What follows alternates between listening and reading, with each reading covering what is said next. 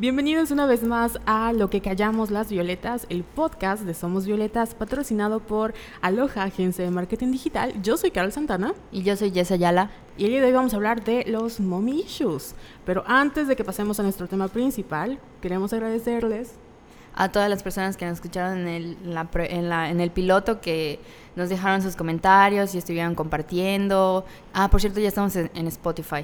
Ya nos para su, para su comunidad ya estamos en Spotify y nos pueden buscar ahí. Y estamos muy contentas de estar en este episodio 2. Así es, y yo también nos pueden encontrar eventualmente en iTunes si todo sale bien. Pero ya estamos en Spotify.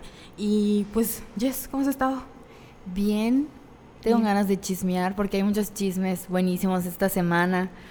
¿Qué tal con el señor Vicente Fernández que rechazó un hígado? Gay. El hígado gay o marihuano. Pero la noticia fue que el rechazó, o sea, el rechazo fue hacia el hígado gay. Oye, y esto de. Obviamente nos reímos muchísimo. Los memes estuvieron buenísimos. Creo que mi favorito fue el de, el de Valentina, de RuPaul's ah, Drag Race. Así de que Vicente Fernández después de recibir su trasplante de hígado. Y sale Valentina así con, con ropa de mariachi. Pero ya quitando como que todo lo gracioso, nos ponemos a analizar tantito y es como que, ¿qué pedo con ese señor homofóbico? no exageramos cuando decimos que la homofobia mata. Literal, en este caso, este literal. en este caso, señor, ¿qué le pasa? O sea... Sí, aparte, o sea, la homofobia mata no solo a... O sea, nos referimos a la homofobia mata a los homosexuales porque obviamente son los que sufren más, ¿no? Pero en este caso, ya, señor Chento, o sea, lo que me dio más risa fue el, los memes de que Alejandro, de...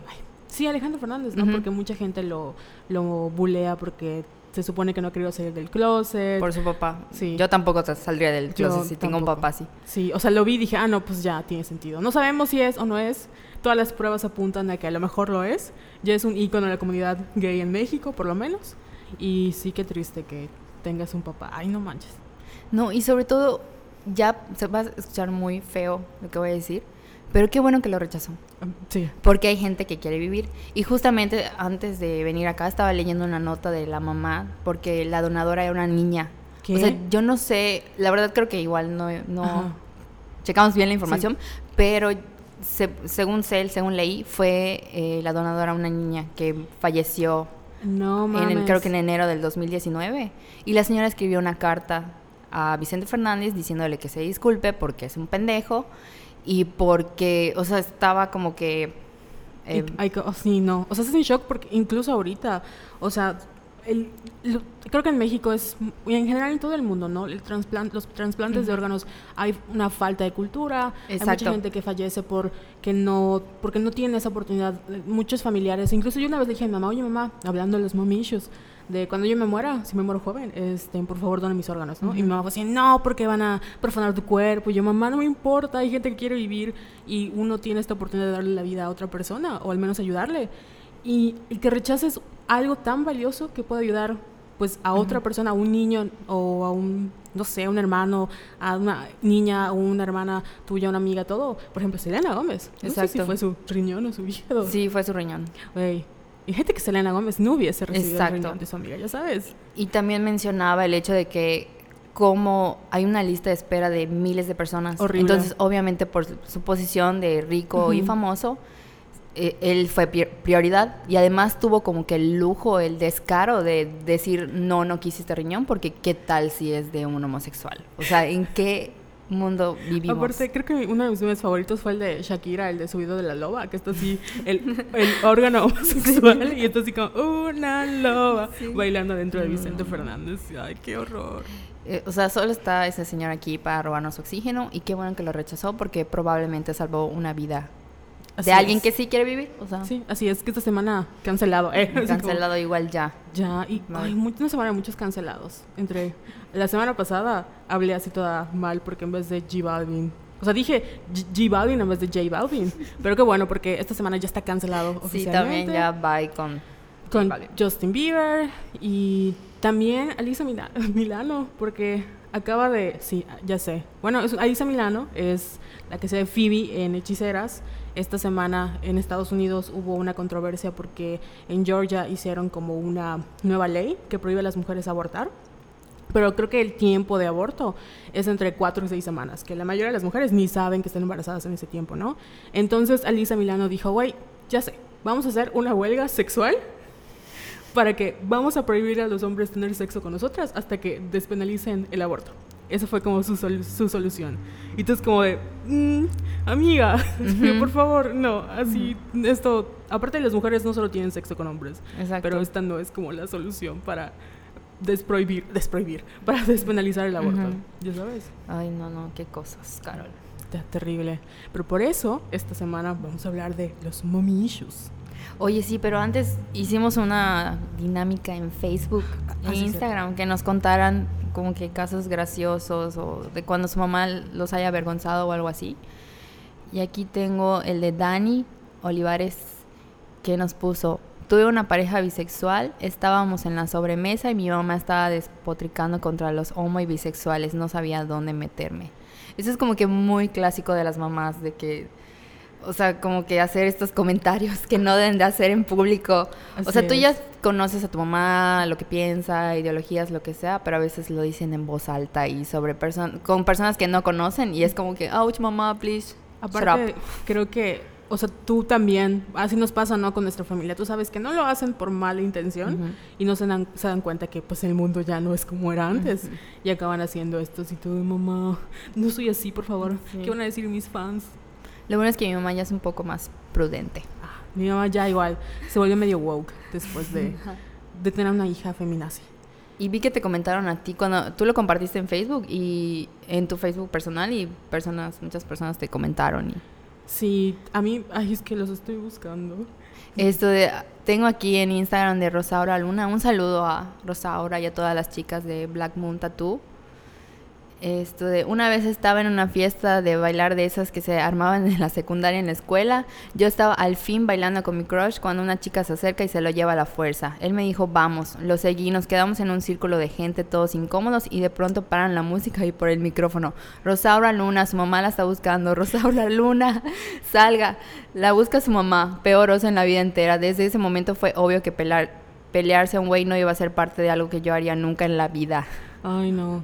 A mí mi mamá, o sea, ya experiencia de Carol, una vez en la primaria hicieron como un concurso. Bueno, no era un concurso, era una actividad. De que tenías que escribirle una carta a tu mamá o a la persona que más querías porque había gente que no tenía mamás. Y había un vato, no voy a decir su nombre, pero era muy icónico, que me le escribió a mí. Entonces, aparte, el primer oso fue que el vato eligió escribirme a mí la carta en vez de su mamá. Y mi maestra lo leyó en público, ya sabes, en voz alta, así de, Carol, eres no sé si me decían Carol o Stephanie, no recuerdo. Era como, eres lo mejor que me ha pasado, ya sabes. Y todos los niños como, uh". No, pero lo peor fue que la maestra le dio esa carta a mi mamá, obviamente. Y coincidieron con la carta y las fotos que te hacen como de fin de curso. Entonces le, le, dieron a mi mamá el paquetito de la carta con las fotos. Y mi mamá, mi santa madre, se fue con toda la familia que conocía o sea, toda la gente, no sabe si pasaba alguien en la calle, mira lo que escribió mi hija, ¿no? Y sacaba la carta y mis fotos, así toda muerta por dentro. Y yo, mamá, ¿por qué? es lo peor de mi vida. Son especialistas las mamás en avergonzarnos. Y también nosotros, ¿alguna vez has avergonzado a tu mamá? La última vez que mi mamá me dijo, Jessica, así como que qué oso, estábamos en La APA. Era la final de América Cruz Azul del torneo pasado, en diciembre. Obviamente ganó el América. Y, pero cada vez que me caía un gol era así de que me paraba y a brincar. O sea, como loca, así de sí, a huevo, gritando, chinguen a su madre, que no sé qué. Y mi mamá y hasta mi papá estaban así de que, güey, qué oso. O sea, tranquilízate, que no sé qué. Y avergoncé a mi mamá ese día. Perdón, mamá. No, yo. Bueno, la última vez fue como regaño en público. Yo no me di cuenta que estaba mal, pero creo que se me se quedaron las llaves. Estábamos en Burger King y se quedaron como las llaves del coche en una mesa. Y un señor me dijo, toma, se te cayeron tus llaves, ¿no? Y yo, ay, gracias. Entonces, como iba a ir a la cola y no me iba a acercar a mi mamá, se las aventé. se las aventé. Creo que se escucharon muy fuerte. Se las aventé a, mi hermana y mi mamá así, Carol, todavía te las están dando por un señor. Y yo así, ¿qué pedo, mamá? ¿Por qué me regañas? ¿Sabes? Y todo el Burger King haciendo mames. Y yo así, de verdad fue tan grosero, así que se las aventé a mi mamá. Y sí, qué oso. ¿Buscaste los comments? Sí, te lo voy a leer. El primero es de Katia, que la queremos mucho en el podcast, Eh, dice, me arrebató el mi teléfono cuando hablaba con mi crush. Yo tenía 14 años y estaba en la secundaria. Le gritó que yo iba a la escuela a estudiar, no a buscar novio. Fue horrible. ¿Te lo han hecho por tu mamá? Sí, o sea, yo fui muy noviera en la secu. Pero creo que había un problema porque yo tenía como que 15 y mi novio tenía 20. Entonces... Pero, eso no fue tu culpa, o sea, eso fue del vato, eso es cancelado. Y obviamente mi mamá lo odiaba y era así de que Jessica, está muy grande para ti, pero obviamente, ya saben, Jess rebelde, no me importaba y siempre hacía esos comentarios, pero mamá, estabas en lo cierto. Así es. No estaba bien que ella tuviera esa relación. Creo que aparte, uno de los primeros shocks como cuando creces es darte cuenta de que muchas de las cosas que tu mamá te dijo están mal. Tú dices, ay, no es cierto, mamá. Es como, no, sí tenía razón, tenía muchísima razón. Es que ese es el problema, las empezamos a juzgar por estupideces. O sea, como yo te comentaba hace rato, o sea, yo me enojaba con mi mamá porque no me dejaba salir en la secundaria. Y tenía dos amigas así súper desmadrosas. Era obvio ahorita que lo pienso, años después, digo, mi mamá tenía razón. O sea, quería, me estaba cuidando, me estaba protegiendo. Y su mejor manera de hacerlo era así de que no, no vas a ir a tal fiesta porque no quiero que pase algo, no sé. Imagínate en esos tiempos que no estábamos como que tan alertas como lo estamos ahorita. Sí, porque bueno, igual yo creo que una de las frases que se me quedaron de mi mamá es el no me, no me preocupo por ti, sino me preocupan los demás, ¿no? De que cuando me decías que mamá quiere un concierto, no pero mamá, es que yo no voy a hacer nada malo. Y dice, no es que no me preocupas tú, me preocupan lo que lo demás, los demás te pueden hacer, ¿no? Que ahora que cuando creces es de, ay mamá, qué cosas no habrás visto. Oye, y otro comentario que nos dejaron, Irene nos lo puso, que es un meme de que dice, doctor, eh, ¿eres sexualmente activa? No, y hay una cara de como de chimuelo y está así como mi mamá viendo y la otra cara es así como un, oh no, ayuda. Y nos puso así como, solo me viene a la mente ese día que fui por primera vez al ginecólogo y literalmente me pasó esto, ¿no? Y es también muy incómodo porque no sé si te ha pasado. Sí. ¿Sí? Esto de, no sé, consejo para todas. Si les incomoda, bueno, yo la vez, todas las veces que voy al ginecólogo voy sola. Sí. porque no quiero que mi mamá se entere de cosas que no debe. Aparte, creo que es otra de las cosas, porque cuando empezamos a hacer como la planeación de los mommy issues, o sea, nosotros tenemos, bueno, yo al menos tengo una relación muy diferente con mi mamá, como cuando tenía cuando era chica. Pero aún así, creo que jamás podría hablar de estos temas, no porque no tuviera la confianza, sino porque me da pena con mi mamá, así como que todavía no es así de mamá 2000, dicen, ay, no puedo. No, estoy yo sí le puedo contar a mi mamá, pero hay cosas que digo, mm, todavía no. Pero sí confío mucho en ella y bueno, de hecho ahora que lo pienso sí me ha acompañado al ginecólogo. El año pasado que tuve un pequeño problema. Esto, ella me apoyó y nunca me hizo preguntas incómodas ni nada, pero hay cosas como que, o sea, como que tú misma estableces tus límites así de que no, esto no se lo voy a contar a mi mamá. Y luego bueno, nos pasa, ¿no? Que vemos series y películas o vemos otros casos de que así hasta la mamá te, te, te dije, hija, ¿por qué no te has acostado con nadie? Y es como, mamá, yo los veo es como, no, no podría. Incluso ver como películas con escenas de sexo es como muy súper incómodo porque, o sea, no sé qué hacer, no sé qué hacer. Creo que es parte de la cultura como mexicana, ¿no? De que la, siempre tenemos esta línea de la madre y no, no la pasamos. Que también es un problema porque pues una de las razones por las que escogimos Mommy Issues es porque la figura de la mamá es súper importante en la cultura mexicana, pero también es una de las que más han como sido estereotipadas y no solo por los medios, sino también creo que nosotros con nuestras propias mamás. Pero afortunadamente llegó el feminismo a nuestras vidas y Carol escribió un texto muy padre sobre la relación con su mamá, cómo el feminismo ayudó a mejorar la relación con su mamá y qué tal, Carol. Cuéntanos pues, sobre eso. Si no tuvieron la oportunidad de leerme, que deberían de hacerlo, eh, para que suban nuestras vistas. Este, era acerca sobre, o sea, como le explicaba a Jessica, yo cuando entré a la prepa siempre veía así con, era súper raro encontrar mujeres que tuvieran una mejor relación con su mamá, porque yo me llevaba súper mal, pero así súper, súper mal. De nunca fuimos eh, o sea, había gente que iba como día de mamis, ya sabes, y se iban con sus mamás a, no sé, al cine o así. Yo jamás. O sea, jamás tenía que. Me acuerdo que una vez eh, le hice así un show a mi mamá porque no quería llevarme la primera de Harry Potter. Y fue así, mamá, yo nunca te pido nada. Y tenía como 10 años, ¿no? Entonces siempre era así, me tratabas. O sea, yo era súper grosera porque ella también era súper grosera de que no, o sea, no hablábamos, nos gritábamos, pero cualquier cosa era como, mamá, íbamos corriendo, ¿no? Creo que no sé si han visto Lady Bird, que tiene como esta relación de que se odian, pero cambian de muy rápido y luego se aman. Así era, ¿no? Pero pues tenía, no sé, como ocho años. O sea, si fuera, era una niña bastante como extraña. Y luego en que pasé a la prepa, veo que hay personas que quedan mejor con su mamá. Y luego, como tú, o creía que tú, y luego pasé a la universidad y me doy cuenta de que muchas de las cosas, yo no sabía nada de mi mamá porque no sabía quién era ella antes de ser mamá, o quién era ella antes de casarse, o cómo la habían tratado sus papás, ¿no? Y una vez que como que empieza a contarme quién es y de dónde viene y la, la, la, la, y pues obviamente este feminismo y entiendo que pues más que ser mi mamá, de que me pertenece, es una mujer como cualquiera, o sea que tal vez ni siquiera, o sea, yo puedo decir que mi mamá sí quería tener hijos porque siempre lo ha dicho de que ella siempre quiso ser madre y no le molesta, ¿no? Pero pues sí preguntarle, oye mamá, ¿estás feliz con tu vida? o, porque muchas de, creo que muchas de nuestras mamás hicieron cosas, no porque hubiesen querido hacerlas, sino porque no podían hacer otra cosa, ya sabes. Y sí fue un shock darme cuenta que, o sea, yo admiro, ahora admiro muchísimo a mi mamá porque hizo muchas cosas que en su entonces, este, pues tenía que hacer, no había de otra.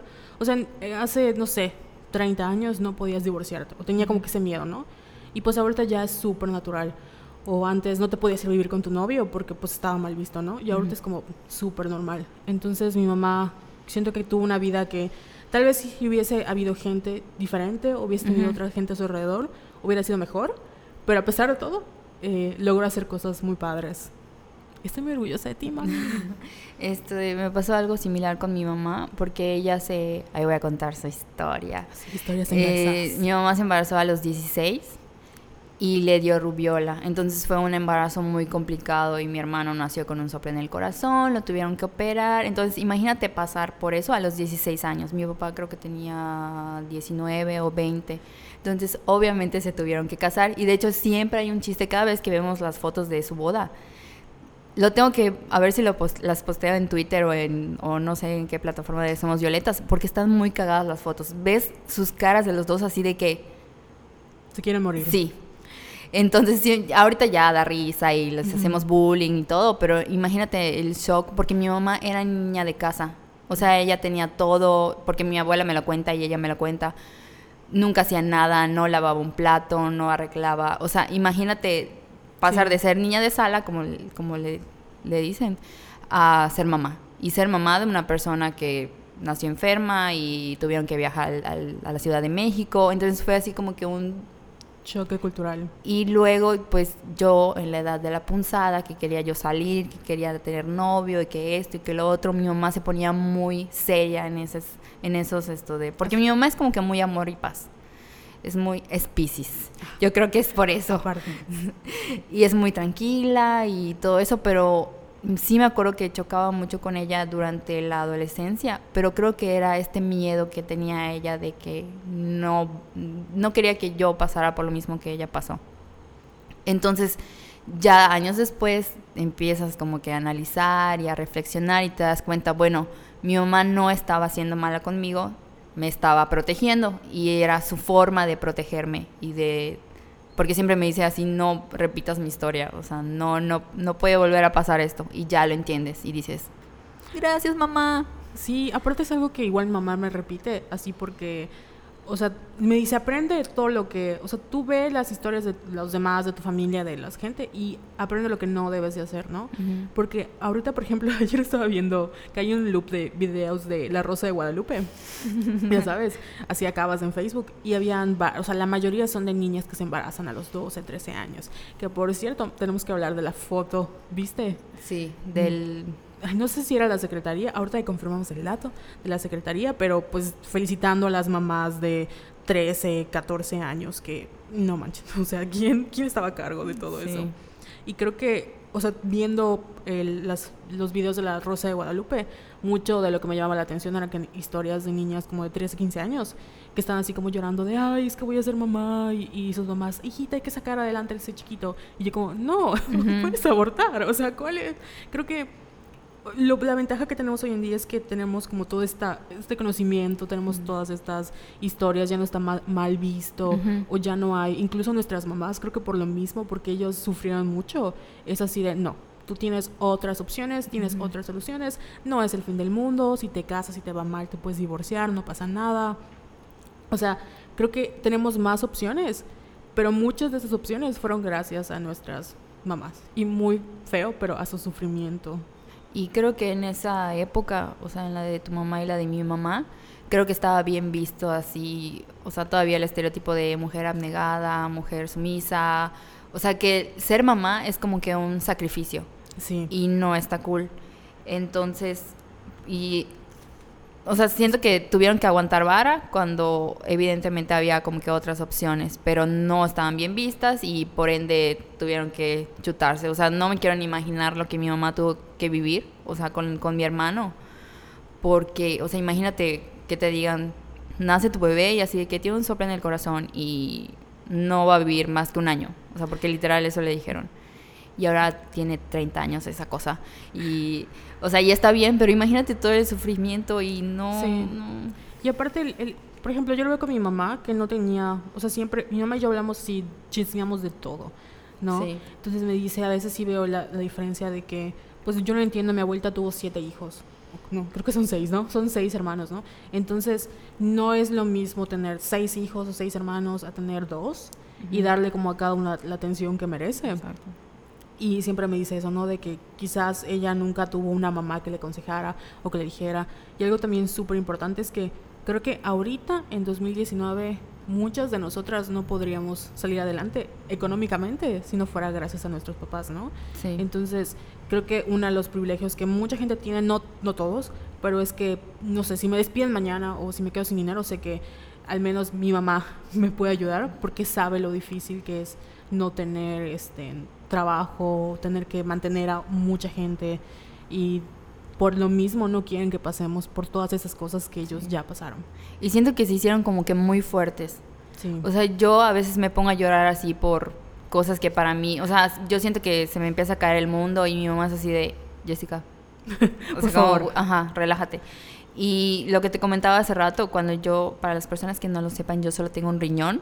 O sea, yo nunca rechazaría un órgano como hizo Vicente Fernández por, por idiota. Obviamente. Entonces, yo me acuerdo que cuando me ingresaron estuve como un mes, tres semanas en la T1, en la bellísima T1, ya saben, servicio de primera calidad. Y mi mamá, como yo estaba, afortunadamente estuve en pediatría, porque tenía 13 años. Entonces mi mamá, te dan permiso de que hay una persona todo el tiempo contigo. Y esa persona era mi mamá.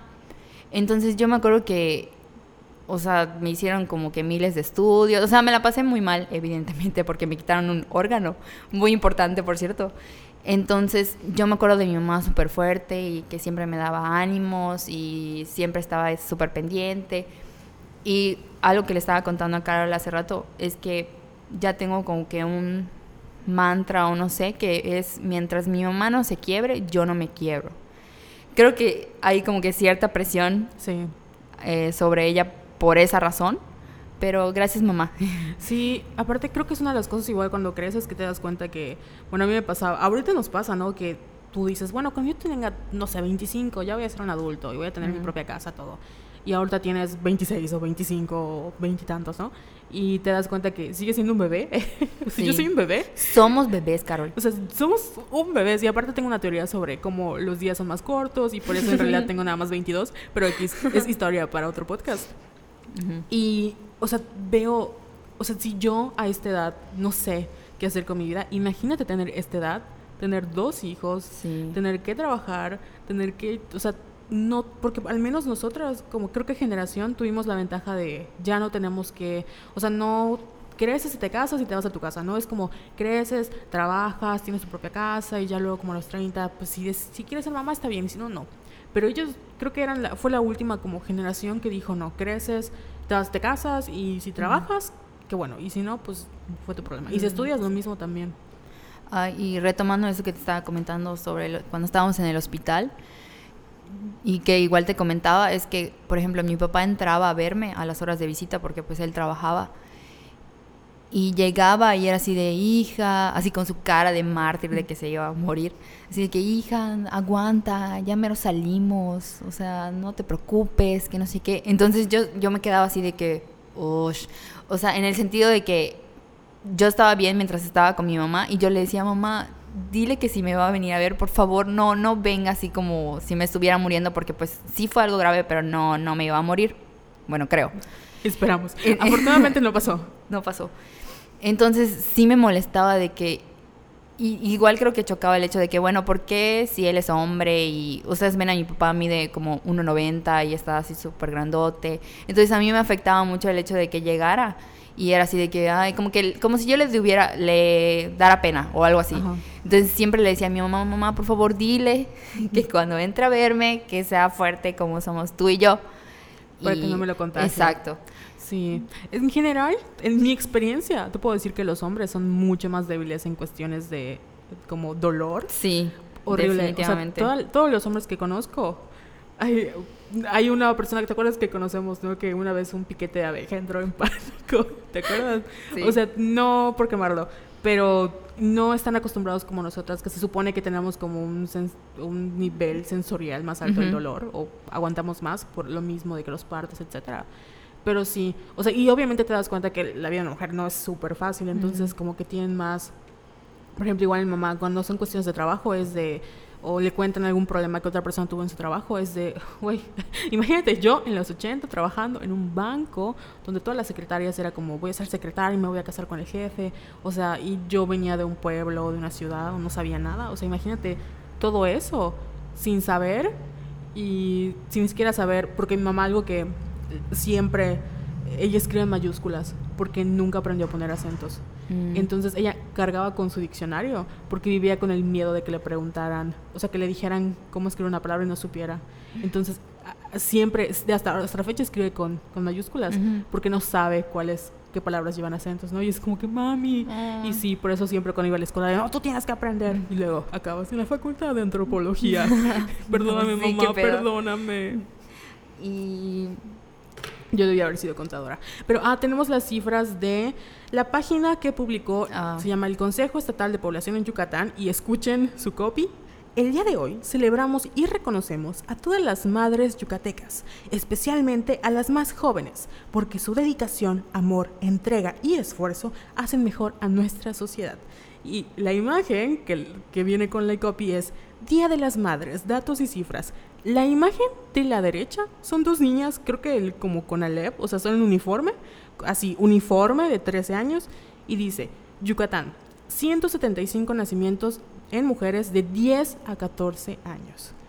Y abajo, 5.832 nacimientos de mujeres entre 15 y 19 años. Entonces, eso. Todo mal. Todo mal. Eso pasa cuando no tienen perspectiva de género en sus pinches si instituciones, o sea, contraten a Somos Violetas, podríamos haberles dicho, güey. Sí, qué pedo. No, o sea, hay muchas cosas muy malas en este copy, pero eso es como que la audacia de decir, felicidades a las madres jóvenes.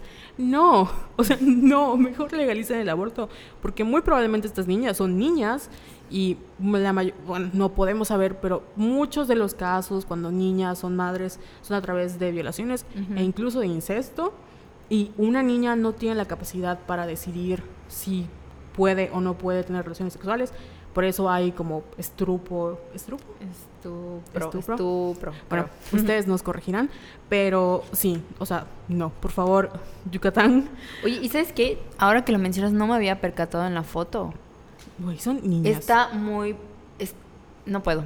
Ah, sí, o sea, punto bueno, la intención es lo que cuenta, ¿no? Como que pudieron haber puesto la imagen nada más. Pero la foto, o la foto, porque son niñas, o sea, literal son niñas de 11, 12 años les, les calculo. De la secundaria, ya sabes. Y mucha gente dice, no, pero es que la juventud está muy acelerada. No, esto ha pasado y siempre seguirá pasando. Y no, esta no es la solución. Ya sabes, como decir, bueno, pues que sean más jóvenes. No. La maternidad tiene que ser escogida o no será. Y no, o sea, no, ¿por qué? Y sí, de verdad, sí, cada vez que hagan un tipo de publicación, especialmente cuando son días de la mujer o día de la madre o algo así, que le pregunten a una persona que sepa el tema sí. si lo van a hacer o no, porque si no se ven súper mal. Y esta es una institución pública, o sea, Centro Estatal de Población en Yucatán, qué oso. Sí, qué oso. Hubieran puesto un clásico Feliz Día de la Madre y ya. Así es. Y hacían otro post sin felicitar, o sea, dando sol, o sea, no sé, me, me imagino esto, esto, planteado de mil formas diferentes y mejores. Pero no vamos a hacer su trabajo porque no nos están pagando. Eh. ¿En qué community manager? Así es. Aparte, ay, no sé, hubiera puesto a Denise de Calaf, ya sabes, cantando. Sí. ay, no sé. Bueno. Next. Oye, te iba a comentar eh, la... Es, esta semana se la dedicamos a TED por Mérida. Ah, sí. Entrevistamos a las speakers que este evento va a ser el 25 de mayo en el Peón Contreras. Pueden entrar a sus redes sociales para conocer más sobre los speakers y platicamos con las mujeres que van a dar su charla. Y hay una que se llama Kareli Canillani, que es comediante de Venezuela, que ella tiene un proyecto muy padre que se llama Mami Comedia. Y pueden checar la entrevista en www.somosvioletas.com porque está muy padre lo que está planteando. Es como llevar la maternidad a través de la comedia. Entonces ella da, hace stand-up, hace sus talleres, de hecho creo que va a impartir uno en Mérida. Les invito a entrar a sus, a sus redes sociales para confirmar. Y nos quedó muy bonita la entrevista porque ella habla sobre esta nueva eh, reinterpretación de la maternidad. O sea, ya, ser mamá ya no significa que tienes que dejar todo por tus hijos. O sea, también tienes que ocuparte de ti misma y, y de cómo te sientes. Porque creo que eso igual les pasó a nuestras mamás. O sea, siento que se abandonaron a ellas mismas durante mucho tiempo y obviamente no quieren que nos pase eso a nosotras, ¿no? Por eso creo que crecimos un poco diferente Sí, porque aparte, o sea, cuando tú piensas, eh, se abandonaron o se dejaron siempre esa típica imagen de, no sé, la mamá que no se maquilla o la mamá que no le pone importancia a su aspecto físico, pero en realidad es como un, se dejaron de, ya ni siquiera hacen lo que les gustaba hacer, ya sabes, como no salen con sus amigas o su vida gira en torno a, a sus hijos, que no está mal, o sea, no estamos juzgando la vida de las mamás, porque mi mamá siempre dice, no, mis hijas primero, yo después, pero o sea, sí, se acaban. O sea, mi mamá siempre dice, ¿no? Cuando tú eres madre, dejas de existir como persona y ahora existen tus hijos nada más. Y es, sí, mamá está padre, pero es muy triste porque tú también sigues existiendo, ¿no? Sí. Y si tienes, o sea, problemas y aparte es muy pesado. No sé si han visto el documental, no el documental, el hablando de comediantes, el especial de Ali Wong. Sí, está buenísimo, sí. Tanto el de Baby Cobra, pero el de creo que es Mom, no creo que es Baby Cobra es el primero y el segundo es Mama Tiger o algo así, que lo pueden encontrar en Netflix, ahorita les confirmo, es, son muy buenos, porque habla de lo que, o sea, tú piensas que el embarazo debe ser como la mejor etapa de tu vida, ¿no? Y acaba siendo horrible, y ser mamá es no dormir, y aunque ellas no cambiarían como esta experiencia porque aman a sus hijos, al mismo tiempo es como hay una relación de amor y odio porque no mames, me arruinaste la vida. Sí, es que es, esa es la importancia de desmitificar la, la maternidad, lo que nos enseñaron que supuestamente debe de ser una mamá. Y esto es lo que hacen personas como, como Ali o como Carelli, que están como que creando una nueva narrativa sobre la maternidad, que es muy importante en estos tiempos porque empiezan como que, o sea, por ejemplo, los memes de, de las mamás luchonas o, o, de las mamás solteras de que, oye, bueno, esto de quiero dejar a mi hijo unas horas, sí, unas horas para que yo pueda salir con mis amigas o a divertirme. Yo creo que es totalmente válido. Y no hay por qué juzgarlas ni por qué... O sea, no, no tienen derecho a hablar mal de una mamá que y aparte creo que, o sea, si, lo que decíamos al principio, ¿no? El papel de la mamá es siempre cuando pasa algo, es dónde estaba la mamá, ¿no? Culpando. Siempre. Y nunca nos vamos a pensar, oye, ¿y el papá? ¿Dónde Exacto. A mí eh, lo que me encanta es el típico de, ay, es que hay, muta, hay muchos machos porque las mamás así los educan. Es como, no, señor, o sea, ¿de dónde están los papás también? ¿no? Y tienes que entender que las mamás también crecen como en esta, o sea, todos somos parte del sistema pero la mayor responsabilidad recae en la mamá y es la que se lleva más la, la friega y la, joda de tener que estar allá, porque no solo, o sea, la mamá tiene que estar pendiente no solo de los hijos, de sus cosas, del trabajo, de la casa, que vamos a comer, que, o sea, horrible. Y muchas de estas cosas nunca las notas, o sea, los notas hasta que creces y dices, ay, sí me pasé con mi mamá, ¿no? Y sí esta idea del amor, el amor es sacrificio. Sí. Como que... Como que bye, ¿no? Así de ya. Y aparte, si quieres ser mamá, o sea, muy bien, tú, es tu decisión, pero me encantan que, es, creo que igual hay uno que se llama, una serie que se llama Working Moms, que igual tratan como de desmitificar el, lo que es la maternidad, porque sí es difícil y muchas la pintan así como de, eh, ay, no sé, Blake Lively con sus tres hijas haciendo galletitas, ¿no? Que pues tú entiendes que Blake Lively tiene como a tres niñeras diferentes para con esos hijos y en la vida real no puede ser mamá de Instagram todo el tiempo, ¿no? Y pues sí, las mamás luchonas. Oye, ¿cuántos somos hijos de mamás luchonas? Son la fuerza económica más grande del país. Sí. Y así nos estamos burlando de ellas, pero no hacemos nada por garantizar eh, la seguridad eh, de estas niñas y de sus hijos, ni hacemos nada por castigar a los papás irresponsables. Y no, o sea, imagínate, me pongo a pensar en todo lo que me ha aguantado mi mamá. O sea, porque sí, soy, fui un, soy, fui un desmadre, pero hablando específicamente de todas las enfermedades, entre mi hermano y yo, no sé cómo mi mamá no está loca. O sea, y, tú la conoces, es una persona así súper centrada, tranquila, las personas que la, que la conocen lo pueden eh, decir también. Saludos a Patito. Saludos a Patito. Pero es que me ha pasado cada cosa. O sea, primero lo de mi riñón. Luego esto de cuando se me salió el líquido de la rodilla y estuve en cama como un mes. Y luego me operaron de las amígdalas y luego tuve un problema el año pasado que me tuvieron que hacer una biopsia. O sea, y, mi mamá y mi espalda, es verdad. Cuando me dio una contractura, oh, no, no, no. O sea, y mi mamá siempre estuvo ahí y no sé, bueno, sí sé de dónde sacó como que esa fuerza para nunca quebrarse, siempre estar como que a mi lado, gracias mamá. Sí, es que aparte yo iba con mi mamá, ¿no? O sea, si ella falta, ¿qué pasa? Eso se cae todo, se cae todo. Mi mamá siempre dice, imagina que ya me morí. Y yo, sí, no, mamá. O sea, a veces cuando estoy triste es como, el día que mi mamá se muera, me pongo a llorar así, mamá, no quiero que te mueras. Y mamá, sí, no seas ridícula, así, por favor. Pero sí. Como que ¿Qué consejo le darías a las, a las mujeres o a personas en general que no tienen como que una relación cercana con su mamá? Es que también depende porque nosotros estamos hablando de, o sea, nuestras mamás de una u otra forma nos llevamos bien con ellas. O sea, siento que a pesar de todo, o sea, yo lo puse en mi texto, nos llevamos súper mal y hay muchas cosas que malas que mi mamá me hizo que sí me marcaron y cambiaron completamente mi vida pero pues mi personalidad de que, ah, no me molesta tanto, o sea, no es que no me moleste, sino como que aprendí, fue a terapia, la, la, estoy bien. Pero sí hay casos de mamás súper tóxicas que entiendo cuando hay gente a la que respeto y dicen, no, mi mamá no puede estar en mi vida, porque es tanto sano para mí como sano para ella. Por lo mismo de que muchas mamás de hoy en día no querían ser mamás y acabaron, eh, no sé, siendo madres o las casan con gente que no quieren casarse. No por ti, Patito. no por ti. no. Jessica aquí es buena chica, ejemplo, triunfanda. Pero sí entiendo. o sea, tengo amigas que tienen una pésima relación con su mamá. Sí, yo igual. Y digo, hey, no puedo, así no puedo, de que no se hablan con su mamá o se dicen cosas súper horribles y yo, oh, mi mamá nunca me haría eso, o sea, no, no puedo entenderlo pero sí trato de ser como súper empática, de entender a mi amiga, porque igual hay veces que dices, güey, no, tú tienes el problema, ¿no? Pero pues, sí. ajá, que dices, ah, amiga, eso ya es de secundaria, ¿no? Pero no tratamos de ser muy empáticas. Acaba de sonar un no sé fantasma. Si es el fantasma. El fantasma, el fetito El fetito, sí, otra vez. Oye, Jess, pues ya hablando de las mamás y yo conté mi historia vergonzosa. ¿Tú cuál es tu historia vergonzosa? que Patito te haya eh, dejado en ridículo?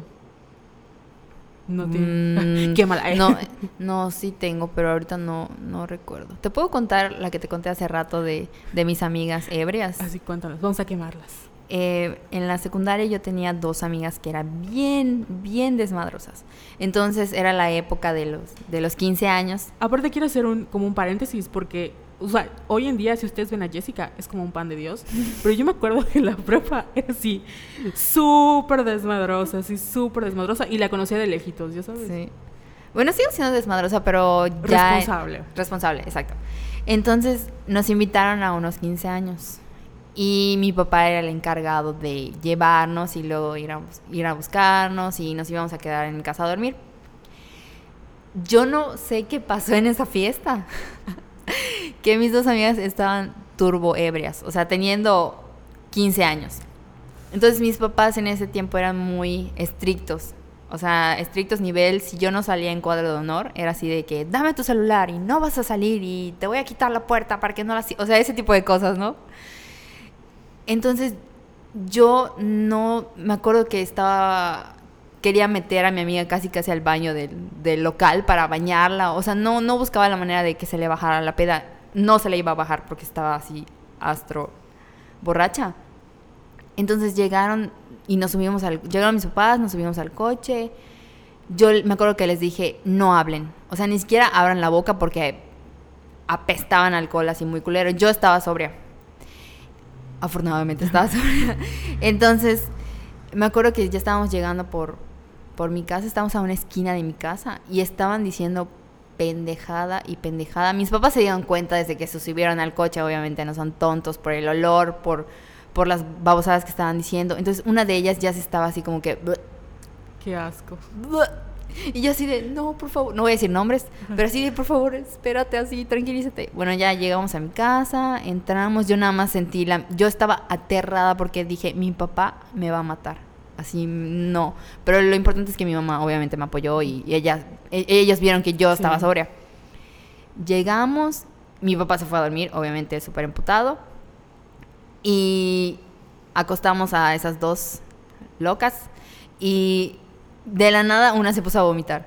Y la otra lo vio y se contagió, ya sabes, el típico vómito contagiado de borrachos. Y se pusieron a vomitar las dos y vomitaron todo mi cuarto. O sea, mi piso estaba inundado de vómito y mi mamá estuvo... Yo estaba furiosa y creo que estaba llorando porque estaba... Porque ellas sabían cómo eran mis papás estrictos. Entonces no podía creer que hayan hecho eso. Era como que una traición a mí y a nuestra amistad. Entonces estaba yo llorando y dije, me van a matar mis papás, no me van a volver a dejar salir, no me van a dejar salir con ellas, o sea, qué pedo, ¿no? Estaba súper sacada de onda. Y mi mamá, así súper buena onda, limpió todo el vómito, las cuidó. Yo me fui a dormir ese día al cuarto con mis papás porque no las quería yo ver y estaba así súper molesta. Y le cuento, hace rato le estaba contando a Carol que me acuerdo que me levanté súper temprano ese día, creo que por la ansiedad o no sé las fui a ver a mi cuarto y las dos ya estaban despiertas, súper crudas y cagándose de risa de todo lo que hicieron un día anterior. Y fue cuando ahí cuando ya estallé y les dije, ¿saben qué? Vístanse y bye. Sálganse de mi casa, no las quiero ver. Porque estaba muy molesta. Y la saqué de mi casa, eran como las 6, 7 de la mañana, la saqué. Mi mamá se despertó y me dice, ¿dónde están? Y yo las mandé a su casa, bye. Y creo que estuvimos peleadas como todo, así dos, tres meses que no les hablé porque seguía sin poder creerlo. Pero afortunadamente mis papás fueron como que muy comprensivos y mi mamá me dijo, no, no hay problema. O sea, sí estaban sacados de onda, ¿no? Porque al fin y al cabo son mis amigas. Sí. Pero se portaron súper bien. Gracias mamá por limpiar ese vómito. No ha sido el único que ha limpiado, después limpió los míos, pero ya son los míos, o sea, no es de personas extrañas. Eso te iba a preguntar, porque, o sea, yo no tomo, ¿no?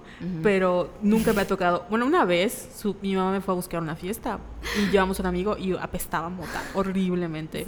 Y yo así de, mmm, como que mamá, eh, tratando de hacer plática y era así como, sí, sí, mi papá, mi papá, aparte de mi papá y mi mamá en el coche, ¿no? Y así como no, dice, no dijeron nada pero nunca, como que siento que nunca he tenido que hacer esas cosas porque yo no salgo. Entonces, ¿cuál es, ha sido como el peor momento en el que tu mamá te ha visto así como, ah, Jessica, ¿por qué borracha? Creo que exponiendo mis casos de alcoholismo, no.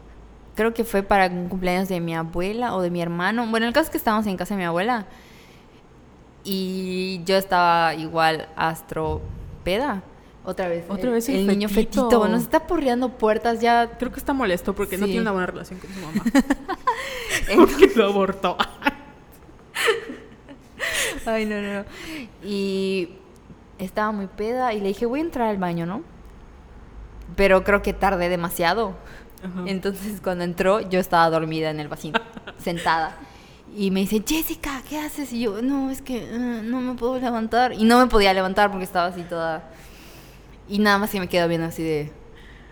Lo bueno es que llega un punto en el que, bueno, no sé si te pasa, como que ya te aceptan tus papás. Así de que esta niña es feminista, estudia literatura, sigue viviendo en mi casa porque no tiene dinero para salirse y ya, y es bonito cuando te apoyan y sí. son incondicionales. O sea, mi mamá me ha dicho muchas veces así de que si te quedas sin trabajo o cualquier cosa, vamos a buscar la manera de salir adelante. Sí, igual mi mamá como que ya aceptó porque yo de niño, o sea, yo jalaba a mi mamá a todas las premieres, así Harry Potter, X-Men y cosas que O sea, nunca me gustó. Ay, que el maquillaje, nada, nada. Era como cosas así muy... Y ahorita compro, tengo una obsesión por comprar DVDs. es, es, todo el mundo lo sabe, ¿no? Voy a buscar DVDs baratos. Entonces, a veces va el súper conmigo. Y es de, me voy a sentar en Walmart y te espero. Y cuando entro, ya ni siquiera me pregunta, Carol, ¿qué hiciste? Porque vengo así como, ya no sé, mamá, con mis 20 cajas de DVDs. Entonces, sí, ya. A veces, la otra vez me mandó una, una me preguntó, hija, ¿quieres esta sábana? Y era como una sobrecama de Spider-Man. Y yo así, no, mamá, no llevo esas alturas. Pero gracias por, por el detalle. Oye, ¿y no te pasa que como que la quieres premiar? O sea, como que buscas consentirla de, de alguna manera. Yo, por ejemplo, ahorita tengo como que esas salidas Sí. a veces semanales, a veces quincenales, solo con mi mamá, mi mamá y yo. Y siempre es que vamos a cenar o vamos por un café. Por ejemplo, mañana vamos a ir a cenar por el Día de la Mamá, porque me regalé una cena en un eh, restaurante Fifi y pues vamos a ir a cenar. Entonces, ten, cada vez que puedo, esto es, siempre trato de, oye mamá, vamos a conocer tal lugar o no sé. Y mi papá como que dice, mm, ¿por qué solo ustedes dos? A veces salimos los tres solos, cuando cuando hay dinero, ya sabes, cuando una que es pobre los puede invitar a, a, cenar, pero mayormente siempre es con mi mamá. Y es así, puedo pasar horas hablando con ella y echando el chisme y contándole y ella me cuenta. Y siempre llego y dice, mamá, ¿qué chisme nuevo hay? Así de la familia, ¿no? ¿Qué chisme? Sí, ¿Qué no sé qué? ¿Qué pasó? Entonces ya hay como que una dinámica muy, muy padre entre nosotras. Sí, igual a mí me pasa, o sea, cuando van mis tías y yo no estoy, o llevo una fiesta o algo, le, llego así, de, a, apenas llega me voy a su cuarto con mi coca Sí. y le llevo su coca. A ver, mamá, ¿qué, cu- ¿cuáles son las nuevas, no? ¿Y qué te Sí. dijeron de fulanito? Entonces mi mamá me empieza a contar, no, digo, ¿y qué le dijiste de mí? No, eso es como para... Pero sí, cuando tenemos, cuando hay, cuando hay dinero, hashtag pobrece, le, la llevo a... La otra vez la llevo a Angry Angus. Eh, no es promocional porque no nos pagan. No nos pagan. Pero Es más, censúralo cuando edites esto. Así es, le pi, le llevé a pi lugar y yo así como, ay mamá, no me la voy a acabar. Y mi mamá, ¿qué? Se comió, creo que pudiera haber comido otra. Porque sí, sí, quiero mucho a mi mami, te quiero mucho mami. Sí, y sientes que fue, sí fue gracias al feminismo. Sí, definitivamente. Aparte porque ya, o sea, ya entiendo. Por ejemplo, mi mamá a veces dice cosas que yo sé que no los dice con la mala intención y siento que es como así por la manera en la que creció. Porque a veces hace comentarios, no que el problema que hablando de los mommy issues que siempre tengo es que, por ejemplo, ella como con tal de siempre hace un comentario como que ya subiste mucho de peso, ¿no? Y yo sé que no lo hace como para decirme, hija, cuida tu alimentación o algo así, pero la manera en la que lo dice es como de, mamá, entonces siempre acabo eh, no peleada porque ya ni siquiera es como me peleo porque lo entiendo, pero sí es como de, "Ah, mamá, me duele, ya sabes. Entonces siempre hay como esos problemitas que tenemos, ¿no? O a veces nos pasa que se da cuenta que otra persona lo dice delante de sus hijos y dice, ah, no, sí está mal, ¿no? Entonces, y aparte de mi mamá, o sea, porque somos ella y yo, ¿no? Pero mi hermana súper grosera. Entonces siempre así horrible. Entonces, ¿Quién manda a los hermanos? Así es, a mi hermana. La quiero, pero es- mm, ya tengo problemas. ¿eh? Entonces siempre es como el de me viene a contar el chisme de mi hermana o así, ¿no? Y yo acabo en, en medio de ellas. Entonces mi problema es como, mamá, no puedo solucionar a mi hermana. O sea, no puedo hacer nada por ti ni por ella. Entonces déjame en paz, ¿no? Y Ujú. acabo así como loca. Me voy a ir de esta casa. Y, y que ese- creo que es otro de los temas, ¿no? ¿Te ha pasado algo que digas, güey, ya soy mi mamá? Así como, ya este comentario me hizo convertirme completamente mi mamá. Hoy le grita a mi hermana así de no te puedo pedir un favor, te estoy diciendo nada más que no hagas esto, no haces nada por la casa, ¿qué vas a hacer con tu vida? Y fue así como, oh, oh, así como, soy ¿Qué? mi mamá. No, porque fíjate que somos muy, somos muy diferentes. Mi mamá es muy tranquila y me, des- me- a veces me, me causa mucha ansiedad lo tranquila que es. Por ejemplo, vamos en diciembre que salimos a comprar nuestras ropas para Navidad. Mi mamá entra a una tienda y en la primera tienda que entra ya tiene así todos sus outfits. Yo. Y yo así de, mamá, pero apenas la primera, mientras yo me estoy probando media tienda. Y así de que escoge como que es... Y escoge así dos blusas y dos pantalones o sus dos vestidos y ya está. Y yo así de, mamá, ¿cómo puede ser tan... Ah? Y es de esas personas que de verdad, o sea, puedes llegar, no sé, con unos charritos y una coca y para ella es como que lo máximo en la vida. Entonces es muy, se va a escuchar feo, pero es muy simple. En cambio yo soy más fiesta y de esto y de... Somos totalmente diferentes. O sea, es como que un cliché, pero sí somos como que muy así, muy... Yo me parezco, creo que por eso me iba mejor con mi mamá, porque somos muy iguales, pero algo que tenemos las dos es así como Mr. Darcy, algo que me hagas mal o O sea, una vez que mi buena opinión esté perdida, está perdida para siempre. Y mi mamá, algo que le hagas, o sea, algo que le hagas, te mata. O sea, de verdad hay gente que no lo sabe, pero no puede entrar a mi casa. Porque en algún momento en mi vida me enojé con ellos. Y les dije, mamá, es que me cae mal. Y fue así de, esa persona no puede entrar a la casa. Así, porque los odia. O alguna, no sé, alguna señora o algún comentario que le hayan hecho que haya sido como para ella eh, fuera de lugar. Es así de, pinta su línea. Y aunque la ve en la calle ni le va a saludar, porque está muerta. Así como dices, está muerta, ¿no? Y yo igual soy así de que una cosa que me hagas es como, no te lo voy a decir, no voy a ser grosera, pero en mi mente estás muerta. Así como estás muerta para mí. Ay, sí, mi mamá es muy polite.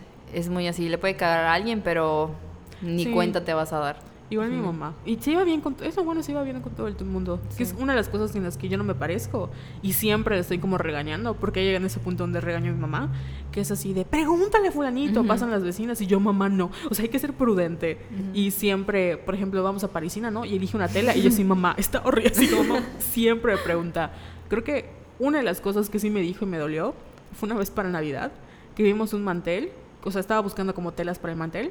Y yo elegí uno le dije, ay mamá, mira este. Y me dijo, mmm, qué raro, conocido tus gustos. Está muy raro que hayas elegido ese, ya sabes. Y yo, así como, acabo. Señora. ¿Qué le acabas de decir a mi mantel? Y ya no lo llevé. Porque le dijo naco. naco. Ahorita que las estamos balconeando, me acordé de una de las últimas veces que me enojé con ella. Creo que conté la anécdota en el podcast pasado que ella me acompañó al, a la marcha del 8 de marzo. Ajá. Y en que yo llegué así toda, si no han escuchado el podcast anterior, por favor escúchenlo, porque estuvo muy, muy bueno. Buenísimo. Entonces llegué así toda enojada porque, porque estuve leyendo notas sobre el Día de la Mujer y los feminicidios y la violencia y llegué y yo le dije, mamá, nos están matando, ¿qué le está pasando a México? Que no sé qué. Pero yo estaba como que muy ansiosa y muy exaltada y enojada. Y nada más se me quedó, me estaba escuchando, pero me estaba viendo así como que... ¿Y? ¿Qué pedo? O sea, relájate. Cuando yo terminé así con mi exposición, me dice, Jessica, tienes que ir a terapia. Y yo, mamá, en ese entonces todavía no estaba yendo a terapia. pero lo dijo tan seca, y, porque igual mi mamá es un amor, pero es muy fría y es muy directa. Entonces, porque Pisces. Exacto. Y yo así de, mamá, me estoy desahogando. Me dice, ya ve a terapia. Y yo, mamá. Pero gracias porque terminé yendo. Así es. A mí una vez, ahorita me acordé, es que todo lo que me hace mi mamá lo pongo en Facebook porque es, tiene sus fans. Una vez... Cuando se le olvidó tu nombre. mi mamá se le olvidó mi nombre, le pedí el favor que me fuera a pedir un acta de nacimiento. Y me manda así la de, Carol, ¿cómo te llamas? Y yo, ma, yo me ofendí de verdad y me dijo, no, hija, porque yo dije, eres Carol Franco Pasos. Y la señorita, no, no existe esa persona. Y yo, mamá, soy Carol Santana Franco. Y la señora así, ay, perdón. Es como, hija, perdóname. Se le olvidan las cosas a mi mami. Pero esa vez, este, que ya se me olvidó que iba a decir. Perdón. No, te preocupes. Pero una de las veces que me balcoñó súper feo fue que estaban viendo como un, eh, creo que episodio igual de lo que callamos las mujeres, o la Rosa de Guadalupe o algo así. Y decía que los hijos guardaban la droga debajo de la cama, no sé qué. y mi mamá se volteó y me dijo, porque yo le dije como, ay mamá, ¿no te da miedo que tenga drogas debajo de mi cama? Y me dijo, la verdad es que a mí no me... Yo sé que no voy a encontrar droga debajo de tu cama. Es más probable que encuentre comida. Y yo... así de... ¿What? Mamá, eso es como la música de Where did I go wrong? Así yo toda muerta. Sí. Todo bueno, todo bueno. Sí, tiene sus comentarios. Sí, o si no me sirvo mi vaso de coca, voy al baño y me volteo y está mi mamá tomándosela. Y yo, mamá, ay, no era para mí. Y yo, no, no era para ti. Ay, estas mamás. Ay, las mamitas. Pero qué bueno, qué bueno que... cierto, tengo como cuatro más pero de mi mamá. Le voy a contestar hablando de ella. Y pues ya para final, no sé si quieres agregar algo más o quieres cerrar este podcast. Mamá, gracias por soportarme. Porque sí, las mamás nos, nos soportan mucho. Sí, eso y qué bueno. Un ah. podcast más demostrando por qué el feminismo es bueno en nuestras vidas. Y creo que, o sea, no sabemos su caso en especial, pero si tienen como esta relación un poco áspera con su mamá. Yo tengo, tengo una amiga a la que quiero mucho, que igual tiene como esta relación de que las dos, ¿no? Porque tienen carácter fuerte, ¿no? Y a veces pasa eso de que son problemas de comunicación, ah, la comunicóloga, que no, a veces nosotros, me pasa con mi hermana, ella entiende las cosas de una manera y yo de otra.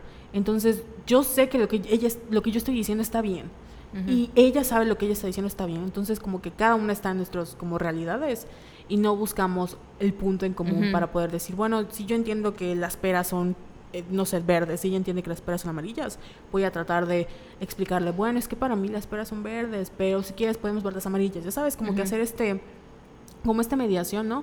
Porque al final creo que muchos de los problemas que tienen las mamás, tal vez si se hablara más de, o les contara como que la historia previa, ¿no? De pues yo no quería ser mamá, que también es muy feo porque nadie quiere como aceptar.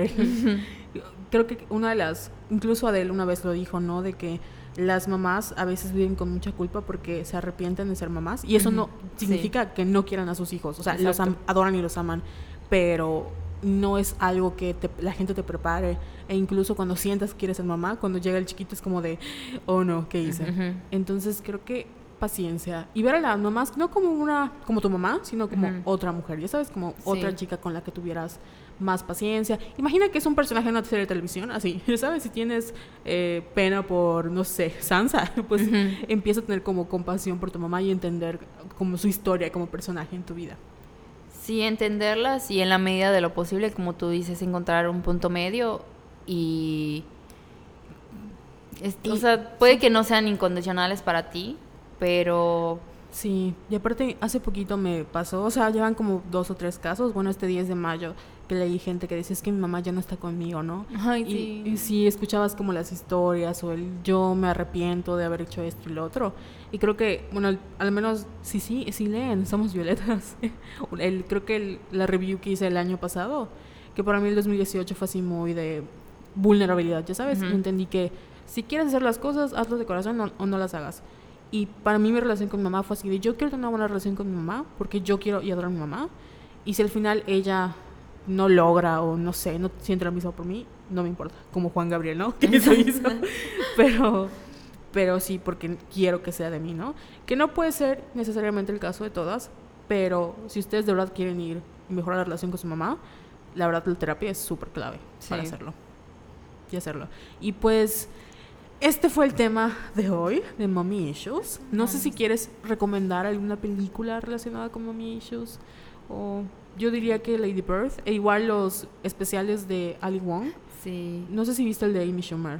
no lo he visto todavía. Yo tampoco. Y creo que habla igual del embarazo. Y así. Nos falta ver ese. Y también entren a, a, a somosvioletas.com para leer la, la entrevista que le hicimos a Carelli. Ah, sí. Sobre Mami Comedia. Es un proyecto muy padre y me gusta mucho que ya como feministas o como cómicas estemos dándole una nueva eh, reinterpretación a la maternidad y dejar de ejercer tanta presión hacia las mamás, porque también son seres humanos que sienten y que merecen una vida, además de sus crías y bendiciones. Sí, porque uno de los memes que vi, este, que ay, me caen súper mal, de las mamás que hacían sus festivales. Y había uno que estaba como perreando y así de, ay, la mamá luchona. Y yo, güey, ¿qué tiene? O sea, son jóvenes. O sea, creo que la idea de mamá es como señora de 30 años. Y la verdad es que no. Y aún así, si una señora de 30 años, o sea, no sé, no tiene que ser eh, una señora que... Aparte, ¿qué es una señora?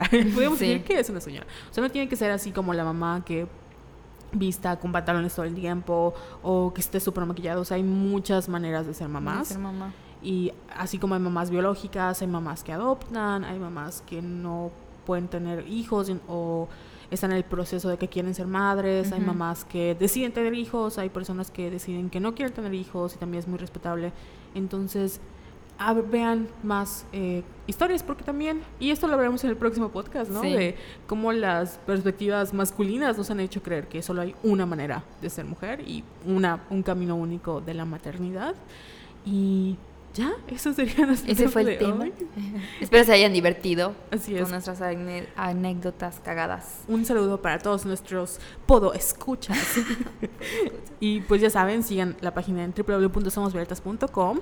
Gracias a nuestro patrocinador por patrocinar el podcast, Aloha Marketing Digital. Y el patriarcado también. Así porque sin él no tendríamos estas maravillosas historias. Y bye. Adiós.